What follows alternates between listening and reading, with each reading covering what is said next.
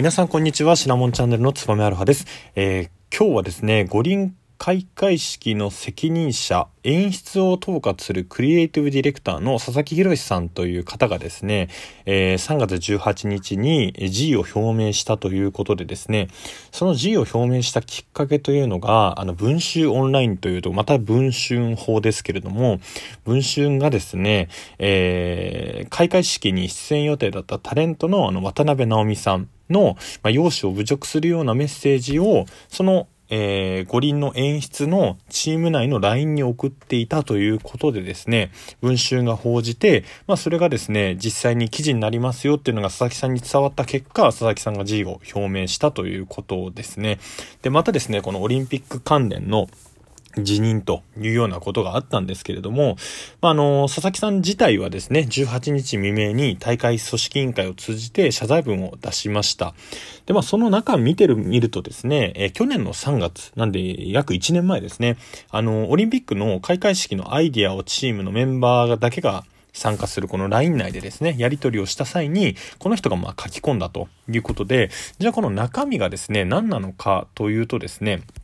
えー、まあこの渡辺直美さんという方がですね、えー、どうやって登場するかというものを考えている中で、まあ、豚の絵文字イコールですね、渡辺直美への返信、どう可愛く見せるか。なので、おそらく最初は豚ちゃんがいてですね、それが渡辺直美に返信をすると。で、宇宙人家族が飼っている豚イコール、オリンピッククが、オリンピックですね。オリンピックと多分ピックをかけてるんだと思うんですけど、こう、檻の中でこう、興奮をしてると。で、空からオリンピックに扮したこの渡辺直美さんという方が空から降り立ってくるっていうこう演出をしたみたいなんですね。なので、まあ簡単に言うとこの豚と渡辺直美さんっていうものを、まあ、掛け合わせてですね、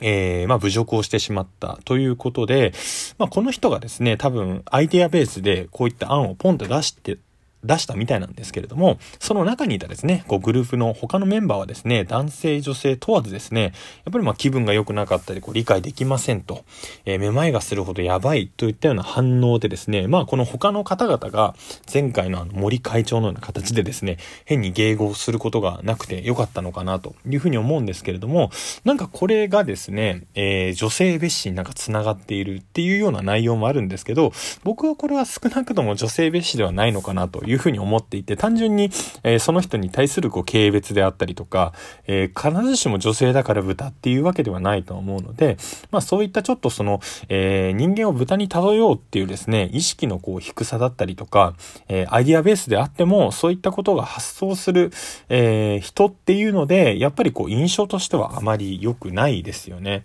で、ただですね、この佐々木博さんという方の経歴っていうのは非常に、まあすごい経歴でですね、えー、1954年にですね、熊本の八代市で生まれた方みたいなんですけれども、まあ、その後は東京に移ってきてですね、えー、慶応義塾大学の法学部を卒業した後に、あの、電通という広告会社に入っています。で、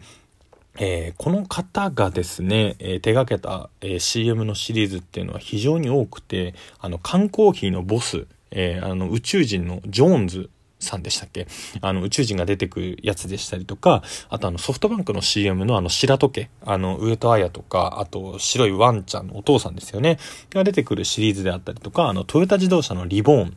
えー、確か木村拓哉さんかなんかが、えー、武将に扮してですね、やったりとか、あとはこれ見たこと、見た方多いんじゃないですかね？2016年のリオオリンピックの閉会式の安倍首相がですね、マリオのえー、格好して出てくるといったようなのも企画してるみたいです。で、この方というのは、もともとパラリンピック閉会式、えー、開会式閉会式の担当をですね、2018年の7月からしていたんですけれども、それが去年ですね、この東京オリンピックの方も担当してくださいということで、えー、担当になったんですね。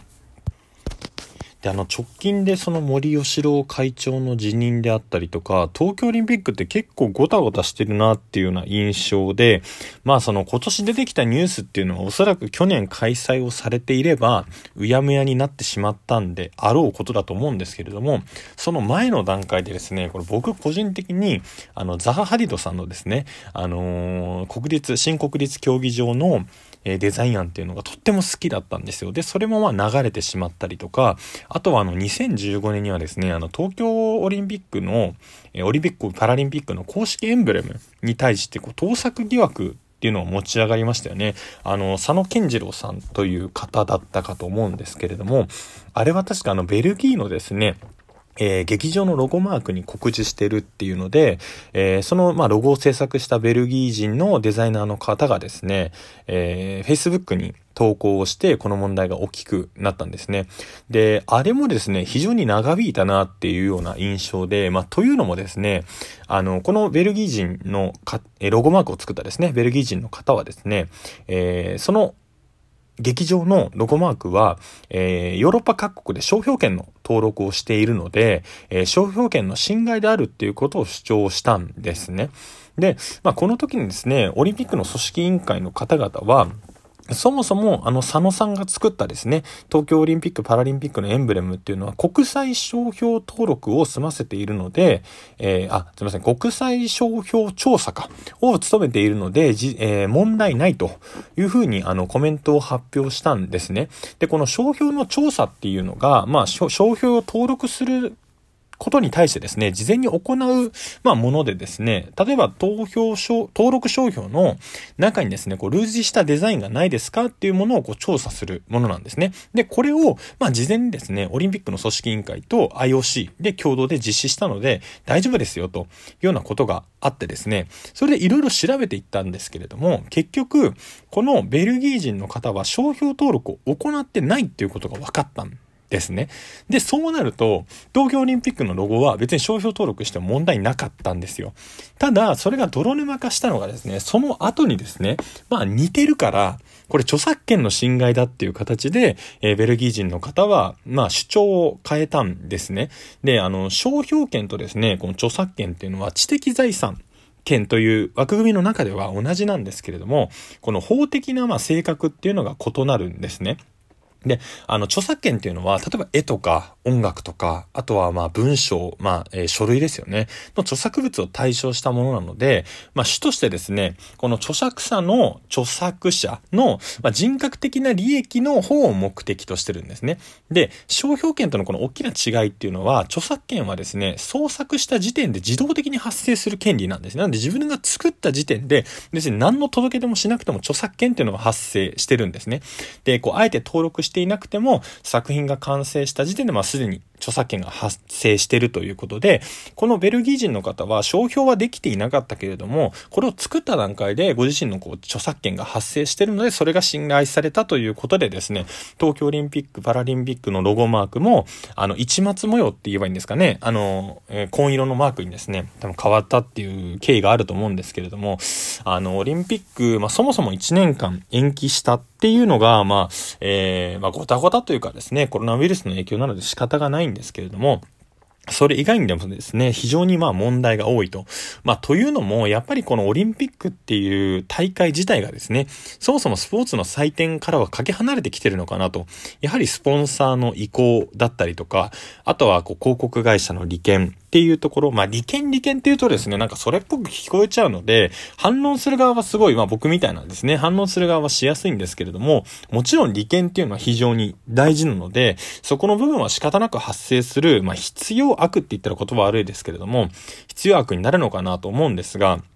ちょっとオリンピックは結果的には、えー、少し本質からはですね、離れてきてしまってるので、そもそもオリンピックの開催の是非っていうところもですね、まあ東京はやるのかやらないのかわかんないですけれども、東京が終わった後にですね、考えていけばいいのかなというふうに思います。で、やっぱりあの東京オリンピック開催されるか否かっていうのは個人的にはやっぱりアスリートが参加するか否かだと思うので、ちょっとそういったところでどうなるのかっていうのが個人的な興味としてはあります。僕個人の意見としては、オリンピックピックはやらなくていいです。なぜなら、あの、プロ野球がですね、オリンピック開催期間中に開催されなくなってしまいますし、あの、神宮球場もですね、えー、あ、東京ヤクルトスワローズの本拠地の神宮球場も、オリンピック開催期間中は物置になってしまうということでですね、それも非常に悲しいのでですね、僕は別にやらなくていいのかなというふうに思います。ただまあ一大イベントなのでですね、多分、なんて言えばいいんだろうな。前回1964年の東京オリンピックを見た方々は、